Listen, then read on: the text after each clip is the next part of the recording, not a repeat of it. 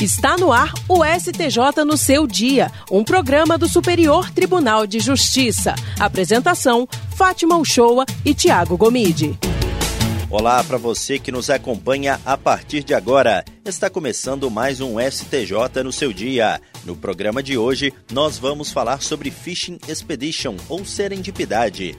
Calma que a gente vai te ajudar a entender o que são esses conceitos. E para isso, a Fátima Show está aqui comigo também para conduzir essa conversa de hoje. Tudo bem, Fátima? Olá para você, Tiago Gomide, para todos os que nos acompanham a partir de agora. Então, Tiago, só para adiantar um pouquinho aí um dos pontos desse assunto para quem nos acompanha, o Fishing Expedition é uma prática proibida pelo ordenamento jurídico brasileiro.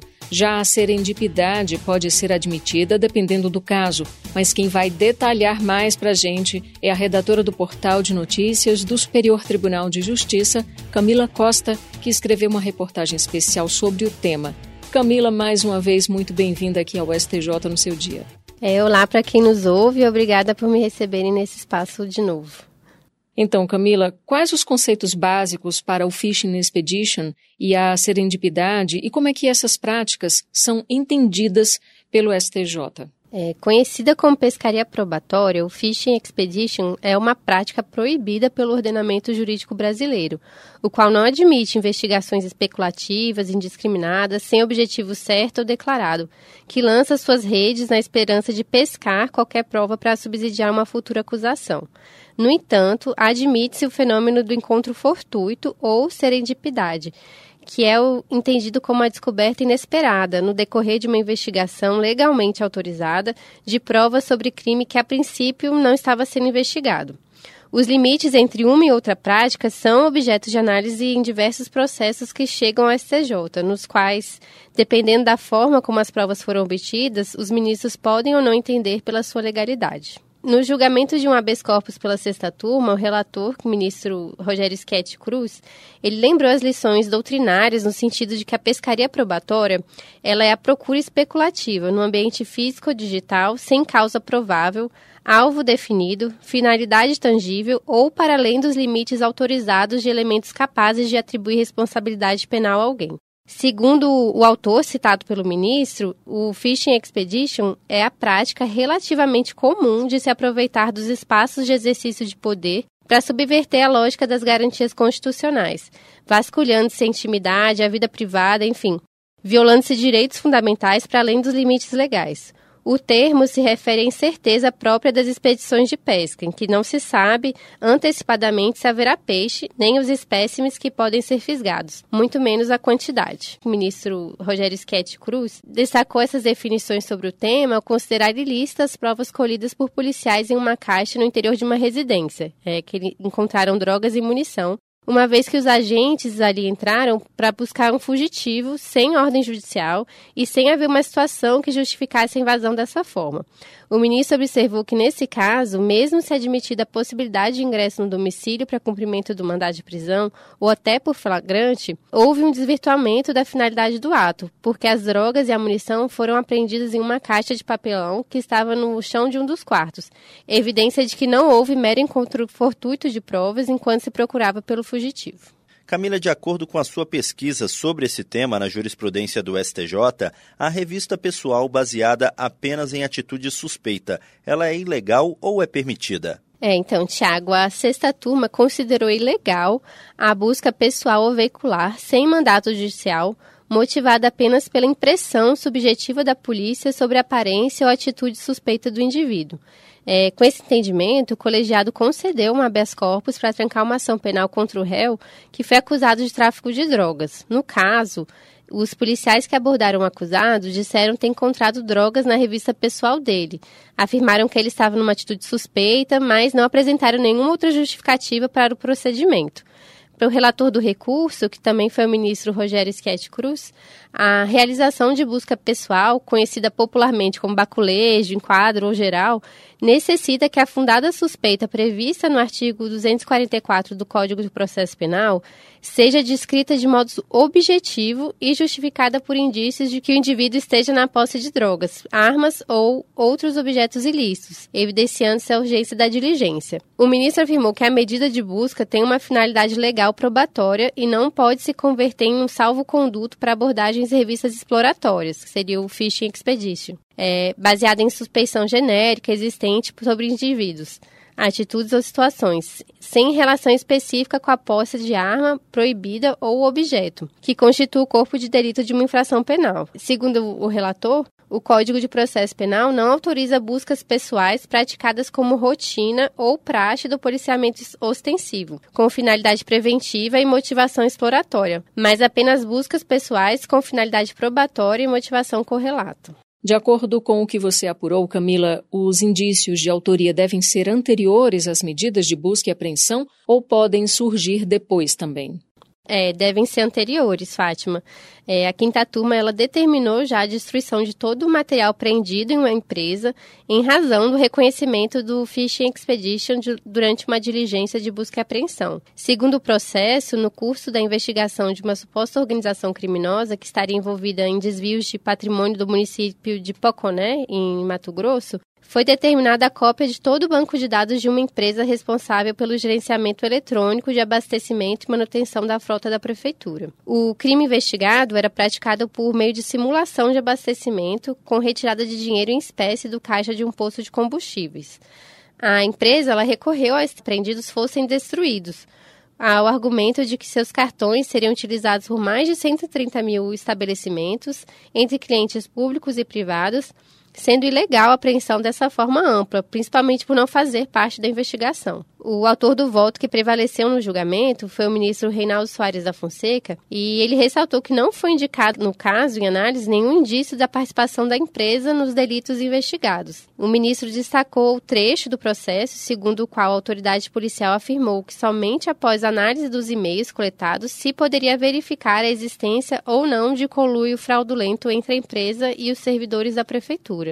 Camila, e quando são encontradas provas de um crime diverso durante uma busca e apreensão? O que o STJ tem de entendimento sobre isso?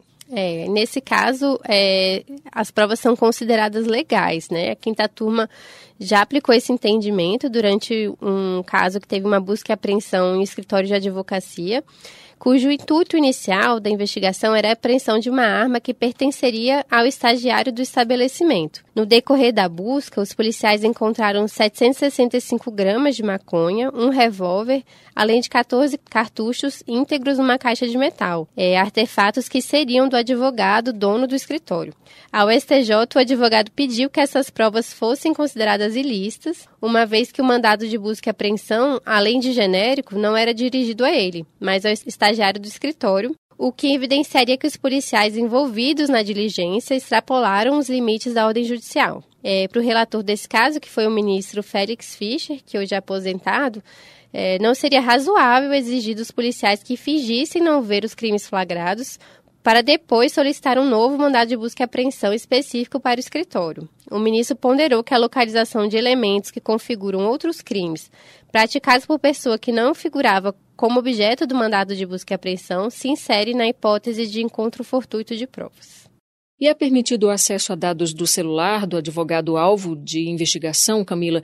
Isso não poderia se configurar investigação especulativa ou serendipidade?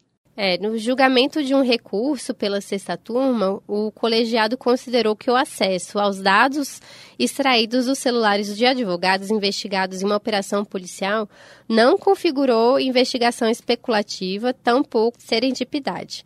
É, para o colegiado, ainda que a garantia do sigilo provisional entre advogado e cliente fosse preterida em relação à necessidade da investigação, ela seria preservada com a transferência do sigilo para quem estivesse na posse dos dados. É, no caso, a quebra do sigilo dos advogados foi pedida porque eles eram suspeitos de coagir testemunhas a prestar depoimentos falsos em juízo. A investigação tinha por finalidade desvendar uma organização criminosa composta por policiais civis, um agente penitenciário e um preso que supostamente abordavam agricultores e empresários da região, acusando-os de crimes ambientais para exigir dinheiro em troca da promessa de não aplicação de multa ou da persecução criminal.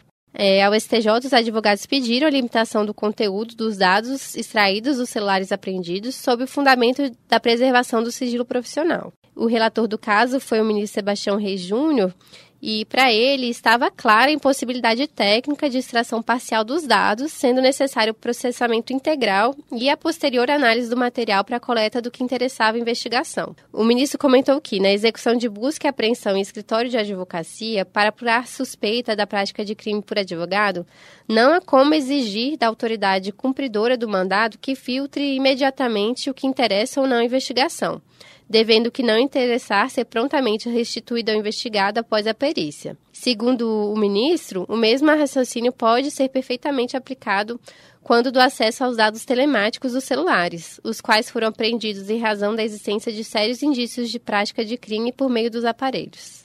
E para a gente terminar essa nossa conversa, Camila, fala para a gente um pouco sobre o caso que você mencionou na sua reportagem sobre o encontro fortuito de provas e conexão processual.